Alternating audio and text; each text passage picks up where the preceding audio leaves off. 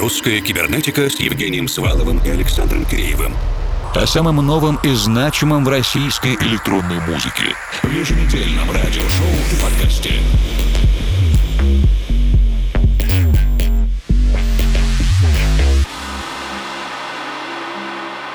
Добрый вечер, дорогие друзья! Сегодня в самом начале русской кибернетики на пару минут отправимся в Краснодар, чтобы послушать композицию с альбома «Осень» соавторов Нуана и Флави. Он называется «Confessions».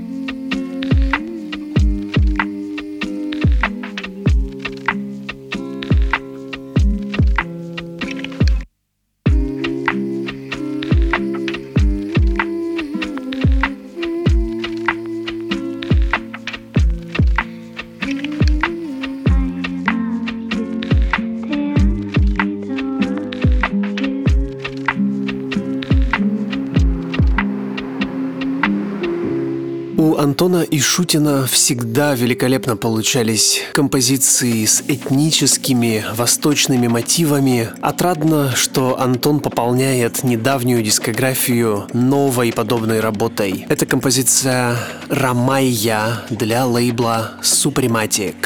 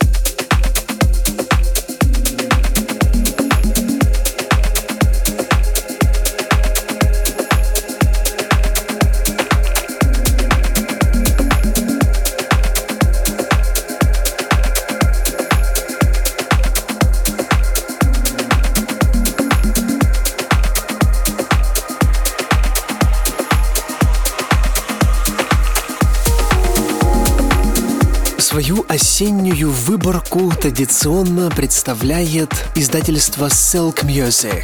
Уже пятая часть в их каталоге и предлагаю распределить удовольствие на две недели подряд. Сегодня начнем с композиции Miracle Valley от проекта Enigmatic.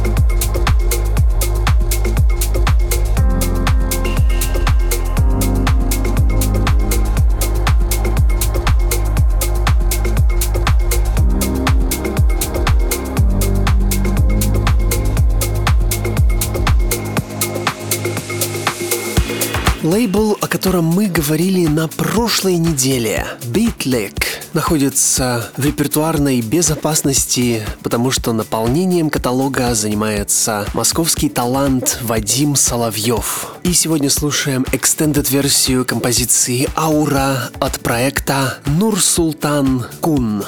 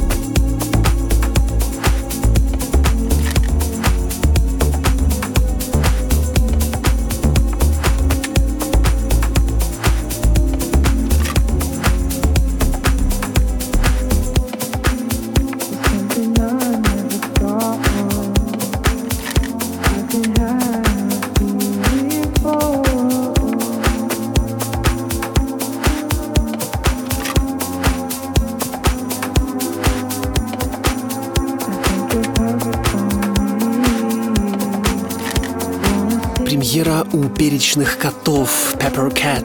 Композиция, которая покажет нам эту осень Show You от проекта Queen.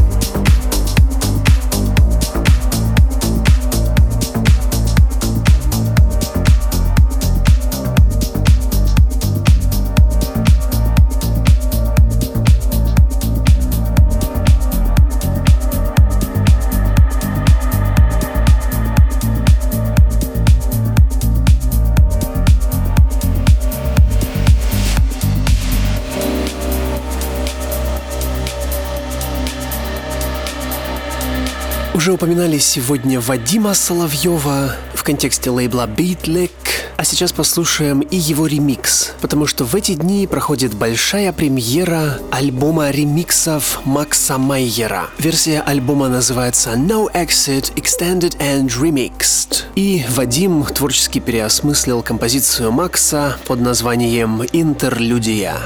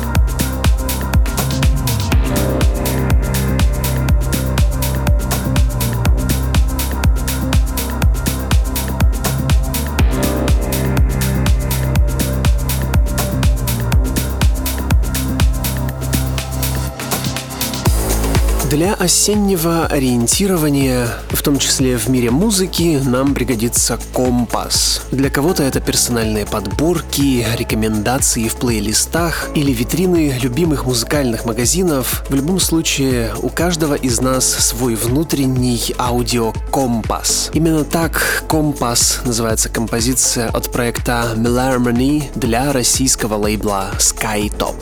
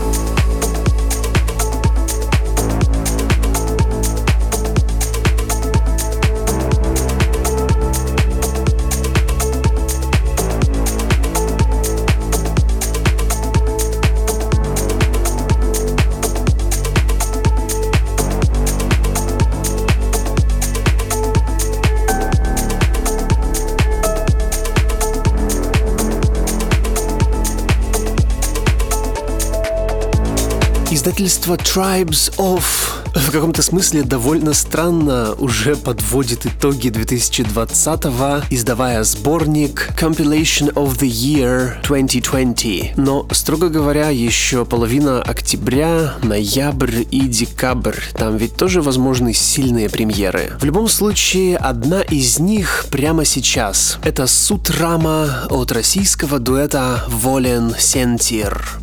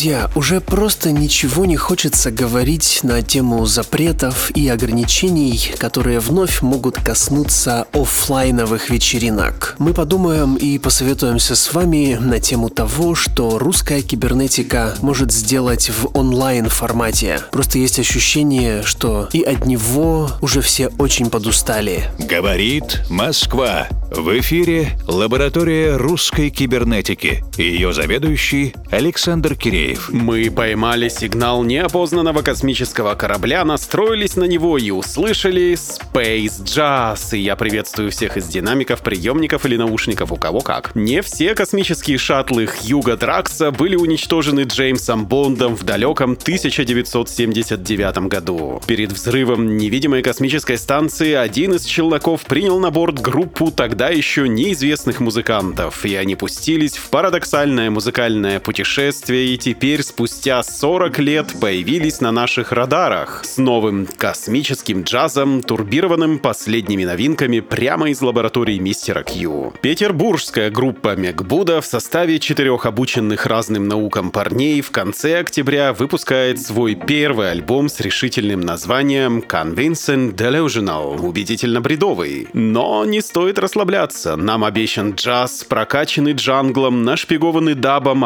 апгрейженный фанком с повсеместными инъекциями звука трубы. И это мог бы быть саундтрек еще не снятому фильму «Новой Бандианы» для какой-нибудь сцены космической погони. Да, были времена, когда люди еще умели мечтать о космосе. Кстати, как и в любом уважающем себя шпионском детективе, должна присутствовать нить «Американцы-русские». И тут она тоже есть, к счастью, не в антагонистичной окраске. Альбом выпускает калифорнийский лейбл Ubiquity Records. И даже обещает винил. А мы пока послушаем первый трек с альбома бенда Микбуда под названием K-Spacey. Это не кей-поп, но тоже все научно-популярно.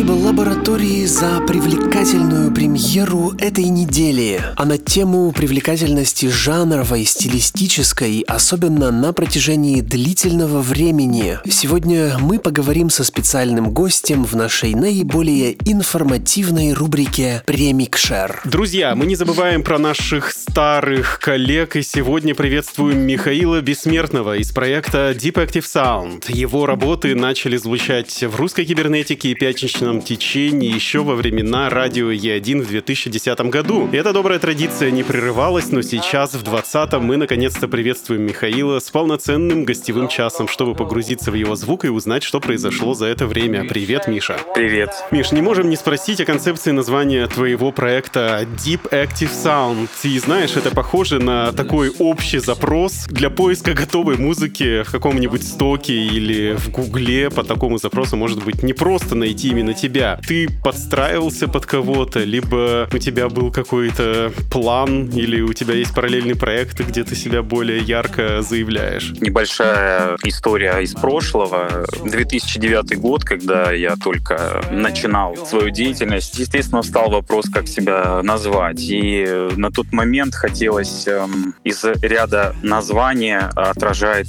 суть. В принципе, я особо и не заморачивался. И, Собственно, да, Deep Sound, Active Э, Sound. Что еще Да, нужно? да, на тот момент я уже определился с направлением музыкальным. Это был Deep House, и хотелось как-то отражать, собственно, свою музыку в названии, чтобы Ну, слушай, прошло 11 лет, э, все придумывают что-то нереальное, чтобы тебя вынесло в первые строчки поисковых систем Инстаграма, ТикТока и Гугла.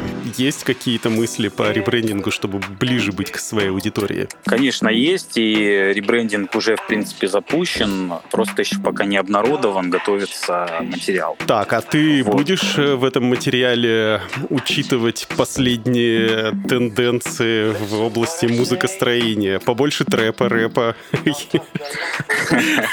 Нет, э, скорее всего, это будет, э, ну, что-то похожее на текущий проект. Просто, может быть, во-первых, это будет уже э, работой над прошлыми ошибками, это будет более качественный уже звук и, может быть, ну, немножечко другое звучание, но в целом, как бы, это планируется хаос-музыка. Тем не менее, Spotify сообщает, что твой релиз далекого 2013 года Departure за эти 7 лет прослушало 4 миллиона 155 тысяч 412 раз, и уже два из них мои. Это случайное везение или есть какая-то история, что его так активно в споте продвинули? Честно говоря, я сам был удивлен, даже, может, немного и шокирован, поскольку Spotify, как ты знаешь, у нас в России заработал совсем недавно, и первое, что я сделал, я зарегистрировался там и начал, ну, просто искать свою же музыку. И, Мгм. честно говоря, я То есть это кто-то удивлен, издал? как минимум. Потому что артисты, они, в общем-то, не ждали прихода в Россию и давно публиковались в споте через э, других э,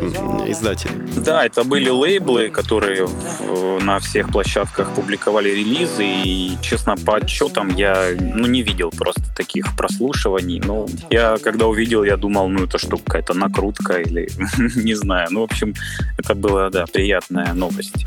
Приятная новость э, в кармане не звенит, и коллеги подсказывают, что 1 миллион прослушиваний — это примерно около тысячи евро, то есть э, мы перекладываем и начинаем считать денежки, как мы любим, и это 4000 евро. В принципе, это не так уж и много, если переложить на 7 лет, но кто-то на тебе заработал. Возможно, возможно, да. Ну, ты знаешь, э, лейбл, э, на котором был выпущен трек, это Deep Class Records, он не отчислял какие-то роялти. В принципе, возможно, там, учитывая процентные сборы всяческие, то вполне вероятно, что сумма, которую я получал, она, ну, честная. где в основном в онлайне зарабатывают э, музыкальные продюсеры. Потому что даже если я буду слушать тебя круглосуточно, выплачивая 169 рублей в месяц, то это вообще не факт, что это попадет тебе полностью. Ну, конечно. Ты знаешь, э, сейчас э, развивается очень много разных направлений, и каждый из продюсеров пытается заработать любыми способами. Начиная от прослушивания, там просто заканчивая гост-продакшеном. Например, у меня есть тоже такая ветка, как гост-продакшн. Есть ресурсы, которые позволяют это делать, поэтому возможности есть. Просто нужно, если ты этим занимаешься, и есть цель не просто делать музыку для души, а еще немножко подзаработать, то, в принципе, общаясь с коллегами, начинаешь узнавать какие-то возможности. Очень-очень-очень расплывчато. Наверняка где-то что-то у тебя есть. Такой источник, о котором и не стоит говорить, потому что грибник грибнику никогда не сдаст ту самую поляну. Нет, почему? Если, если нужна конкретика, я могу назвать. Это сервис э, House of Tracks, это продюсер Box, Ableton Templates.com. Как минимум три, на которых можно работать. В прошлом году у тебя состоялся совместный с Ириной Энш релиз в Германии на легендарном Plastic City Suburbia. И как тебе удалось договориться с достаточно придирчивыми немцами? Надо ли было как-то подстраиваться под их вкусы? Во-первых, скажу, что договаривалась Ира. Целиком и полностью все общение происходило между ей и арт, ну или кто-то менеджером лейбла. До этого у Иры был релиз на Plastic City, и, возможно, ну, просто хорошие отношения. Ну, то есть они не просили тебя, все хорошо, только уберите вот этот шум берез, пожалуйста, с заднего плана. Нет, знаешь, какие-то были доработки, были все-таки э, по примастерингу, что-то там не приходилось э, Ну, технические моменты, доделывать. Да. Ну да, в основном, да, технически. Ну, прекрасно. И совершенно недавно Вадим Жуков рассказывал, что издание на крутом лейбле, будь то Plastic City или Аджуна, вообще ни о чем не говорит. А вот с другой стороны, наши предыдущие гости из Казани рассказывали, что после того, как они издались на Zero Three, им лично написал Марк Найт из Тулрума и пригласил их э, себе в сборник. У тебя были какие-то приятные последствия для карьеры после издания на Plastic City? Какие-то гастроли, запросы от других лейблов? Вообще, насколько это важно? На major лейбле издаваться это очень важно. Во-первых, э, для тебя самого само ощущение, что ты выпустился на крупном лейбле, это уже большой плюс. Это говорит о том, что ты, в принципе, двигаешься в правильном направлении. Что касается гастролей, ну, в принципе, чуда никакого не произошло. Ну, Я как жил, так и остался, да, так и по-прежнему живу. Может быть, э, сейчас просто как и, ну, все легендарное, Plastic City, может быть, немножко уже отодвинулся, скажем так, на задний план. Есть другие лейблы, которые молодые, скажем так, но они сейчас более популярные. Плюс ко всему, если издаться на Plastic City, то, возможно, ну, была бы какая-то история положительная в дальнейшем. Но поскольку это был Plastic Ну, под лейбл его, ну, в общем, чудо не произошло. Поэтому Приходится Продолжаем работать. Да, да, да. Снял с языка. И, друзья, я напоминаю, что в ваших колонках или наушниках мини-ток-шоу «Премикшер русской кибернетики». И у нас э, в гостях Михаил Бессмертный из проекта Deep Active Sound. Уже в начале следующего часа послушаем целиком гостевой микс без лишней болтовни, а пока общаемся. У тебя был опыт работы в некоем социальном радио «Голос Майкопа», концепция которого, я поясню, создавать некую информационно-звуковую среду на улицах через динамики. Вроде хорошая идея озвучивать пространство, но вот с другой стороны все урбанисты в один голос говорят о том, что это токсично и это аудиозагрязнение городской аудиосреды. Что случилось с тем проектом? Нужно ли это действительно все сейчас? И вообще, какие у тебя эмоции по поводу того периода работы? Вообще интересно, что такая тема поднялась. Да, вообще проект довольно интересный, но он не новый все-таки. В других городах такой проект успешно реализован, а мы просто решили его повторить. Идея неплохая. Прогуливаясь э, по улице, люди узнают о новостях, э, какую-то информацию, там какая-то реклама, новости, фоновая музыка играет. Но, как и у любого проекта, всегда есть минусы, всегда есть какая-то противоположная сторона. Ну, возникли такие, скажем, трудности и с администрацией города, поэтому пришлось э, пока вот временно закрыть этот проект. Ну, смотри, новости, они все в пушах, а музыка вся в ушах. Зачем? У меня такой рэпчик получился. Мне кажется, что вот это вот э, общее публичное радио, это как не знаю, газовые горелки, что ли, газовое городское освещение. Типа лампово, но зачем?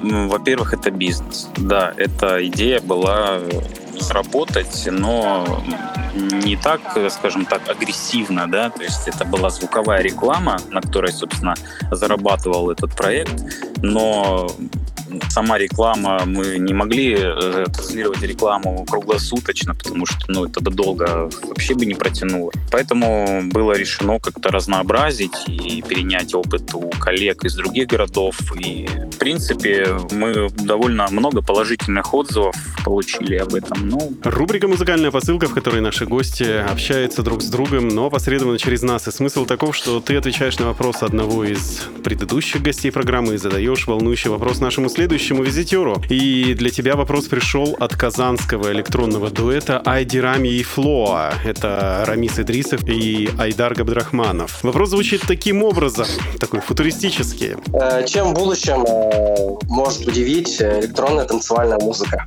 а в каком будущем не уточняется? В ближайшем или... В прекрасном далеком. Ты знаешь, учитывая развитие различных компаний по созданию софта и оборудования, я думаю, что все-таки будет развиваться в этом направлении. Сама музыка как такова, может быть, и не будет сильно меняться, а вот ее подача и ее, э, скажем так, звукоизвлечение, да, вот так, скорее всего, так. То есть, я не знаю, если, допустим, 10 лет назад мой сетап состоял из контроллера, там, ноутбука, звуковой карты, то в будущем, возможно, это будет просто какая-нибудь коробочка э, сенсорная или там, не знаю, с голосовым управлением, ну что-нибудь такое. не знаю. Интерфейс подключения ко всем чипам, которые нам всем внедрят в голову. Да, да, да. Ждем нового звучания в твоем новом ребрендинговом проекте. И чтобы продолжить цепочку, задай волнующий вопрос нашему следующему гостю, кем бы он ни был. Можно ли человеку э, изменить его вкусовое предпочтение музыкальное? О, это интересный вопрос. Обязательно подискутируем на эту тему. И в конце нашей беседы твои пожелания слушателям русской кибернетики. Ну, во-первых, продолжать слушать э, это радиошоу, слушать хорошую музыку, узнавать о новых артистах, о стилях и быть всем здоровыми. Друзья, не изменяем своим вкусом и продолжаем его тренировать и улучшать. Буквально через пару минут микс от Михаила Бессмертного. Defective Sound. Спасибо, Миша. Спасибо тебе. Все именно так, друзья, и буквально через минуту мы начнем слушать полностью авторский, продюсерский гостевой микс, подготовленный Михаилом Deep Active Sound специально для всех слушателей русской кибернетики. Не отлучайтесь надолго. Русская кибернетика с Евгением Сваловым и Александром Киреевым. О самом новом и значимом в российской электронной музыке. В еженедельном радиошоу в подкасте.